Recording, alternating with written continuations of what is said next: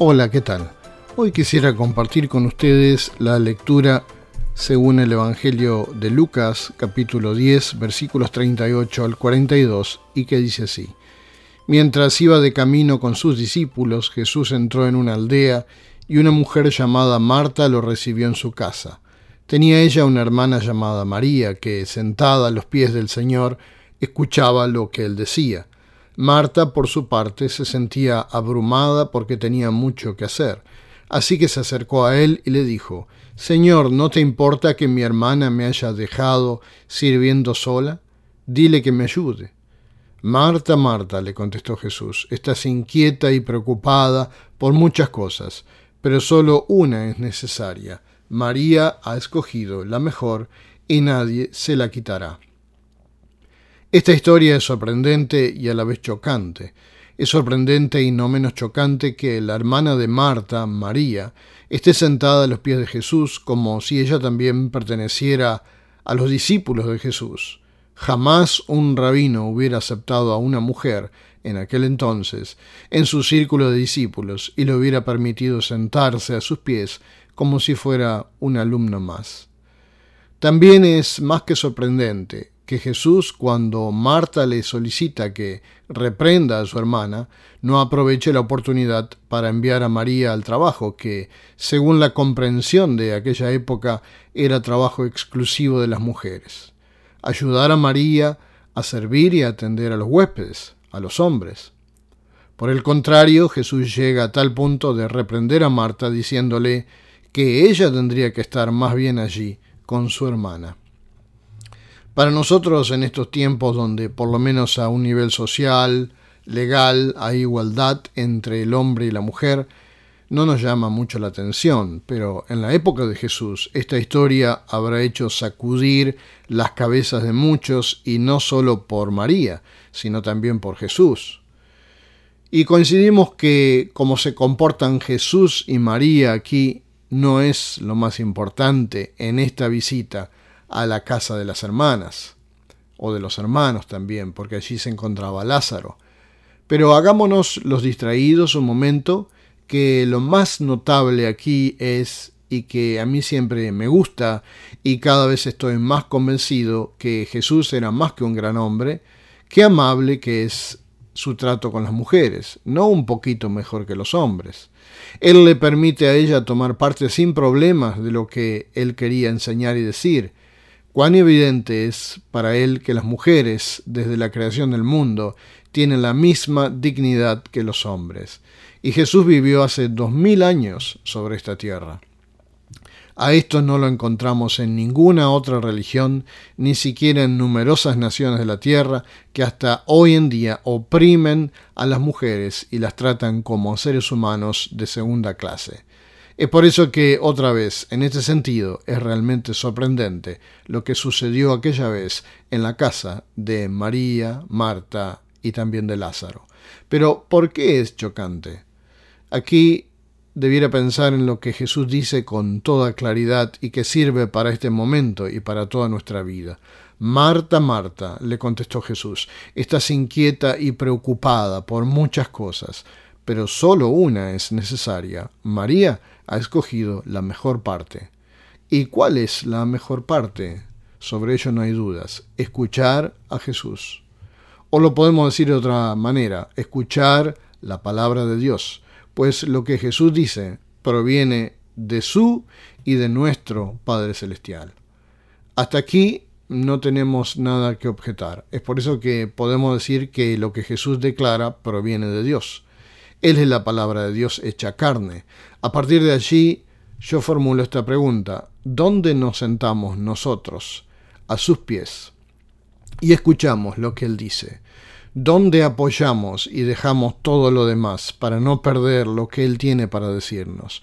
¿Dónde se nos siente que sus palabras, las palabras de Dios, son para nosotros y nos esforzamos para que nada de ello se pierda? Y el otro lado, y esto pueda quizás asustarnos, ¿cuántos minutos, sí, o cuántas horas le dedicamos por día a cosas y a ocupaciones que comparadas con las cosas que Dios nos pide, no son para nada importantes y muchas veces vacías. Por ejemplo, los programas de televisión, las noticias en Internet, que solo satisfacen nuestro hambre de sensacionalismo y aburrimiento, las charlas con vecinos y conocidos, que a menudo son superficiales y que no son más que sobre el tiempo, los precios, la economía y la política, y otras más que son solo distracciones, que solo sirven para matar el tiempo. Y eso no sucede solo de vez en cuando. Todos los días tenemos tiempo para esas cosas. Y rápidamente la agenda semanal está llena de actividades triviales, y luego el mes y el año, y así toda la vida. Y entre tanto, la mayoría de las veces, solo el domingo, a veces, tenemos una hora para escuchar la palabra de Dios. Y si lo pensamos bien, lo que resulta de esto es claro, esto es demasiado poco. Con eso no podemos compararnos con María, que se ocupa de escuchar las cosas que Jesús tiene para decir y se olvida de todo lo demás. Sabemos bien que no solo de pan vive el hombre, sino de toda palabra que sale de la boca de Dios, leemos en Mateo capítulo 4. En esta historia escuchamos Marta, Marta, le contestó Jesús. Estás inquieta y preocupada por muchas cosas, pero solo una es necesaria. María ha escogido la mejor parte. Y eso quisiera decirnos quizás Jesús a nosotros también. Quizás podría decirnos con sus palabras de esta manera. Ustedes son mi gente, mis seguidores. ¿No deberían buscar tener un mejor contacto conmigo? Puede ser que nuestra relación a veces se rompa por toda una semana y estemos tan ocupados con cosas que para nada tienen que ver con las cosas de nuestro Padre Celestial y ustedes no se dan cuenta que su vida ya no va por un camino recto y se van alejando de mí. Es claro que hay que tener momentos de entretenimiento, por supuesto, la alegría, la diversión, el descanso, la sana y divertida charla, eso también es necesario, pero en una medida apropiada. Si solo corremos detrás de las cosas superficiales, se pierde el sentido y objetivo de la vida. Rápidamente se van a donde yo ya no los puedo alcanzar a ustedes y donde ustedes ya no pueden escuchar más mi palabra que viene de la boca de Dios. Estimados amigos, ¿qué nos parece? ¿Cómo nos veríamos a los pies de Jesús?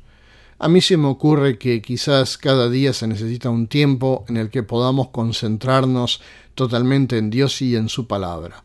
Esto puede ser a la mañana, al leer una lectura diaria de la Biblia o de algún devocionario diario. Esto puede ser a la noche, cuando nos acercamos a Dios por medio de la oración y exponemos delante de Él todos nuestros sucesos del día y meditamos sobre ellos.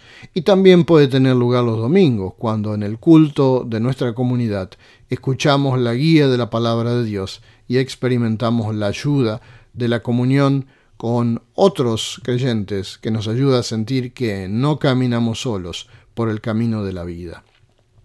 Aunque también nuestros diálogos cotidianos podrían tener mayor profundidad, mayor contenido. ¿Por qué no podemos hablar de las cosas que nos conmueven interiormente?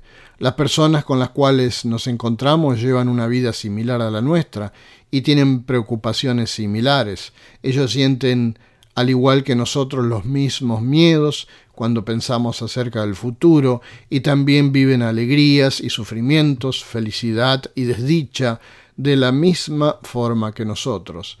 Si queremos podemos encontrar fácilmente un tema que tenga que ver con la presencia de Dios en nuestras conversaciones. Respondamos enseguida cuando se nos pregunte por nuestra fe. Hay una cosa que hay que decir, que lo que Marta hizo en aquel entonces, el servir, y atender a los huéspedes fue también muy importante. Cuando hablamos de las tareas necesarias para cada día, hay que decir que es importante llevarlas a cabo, pero tampoco queremos olvidar qué es lo que corresponde incondicionalmente a una vida como cristianos. Siempre en lo posible, todos los días, sentarse a los pies de Jesús y atender con atención a la palabra que sale de su boca y claro está, por lo menos una vez a la semana, en el día del Señor. Por medio de su palabra es Dios quien nos habla. y nos habilita para poder amar a los demás. Amén. Les deseo tengan una semana bendecida.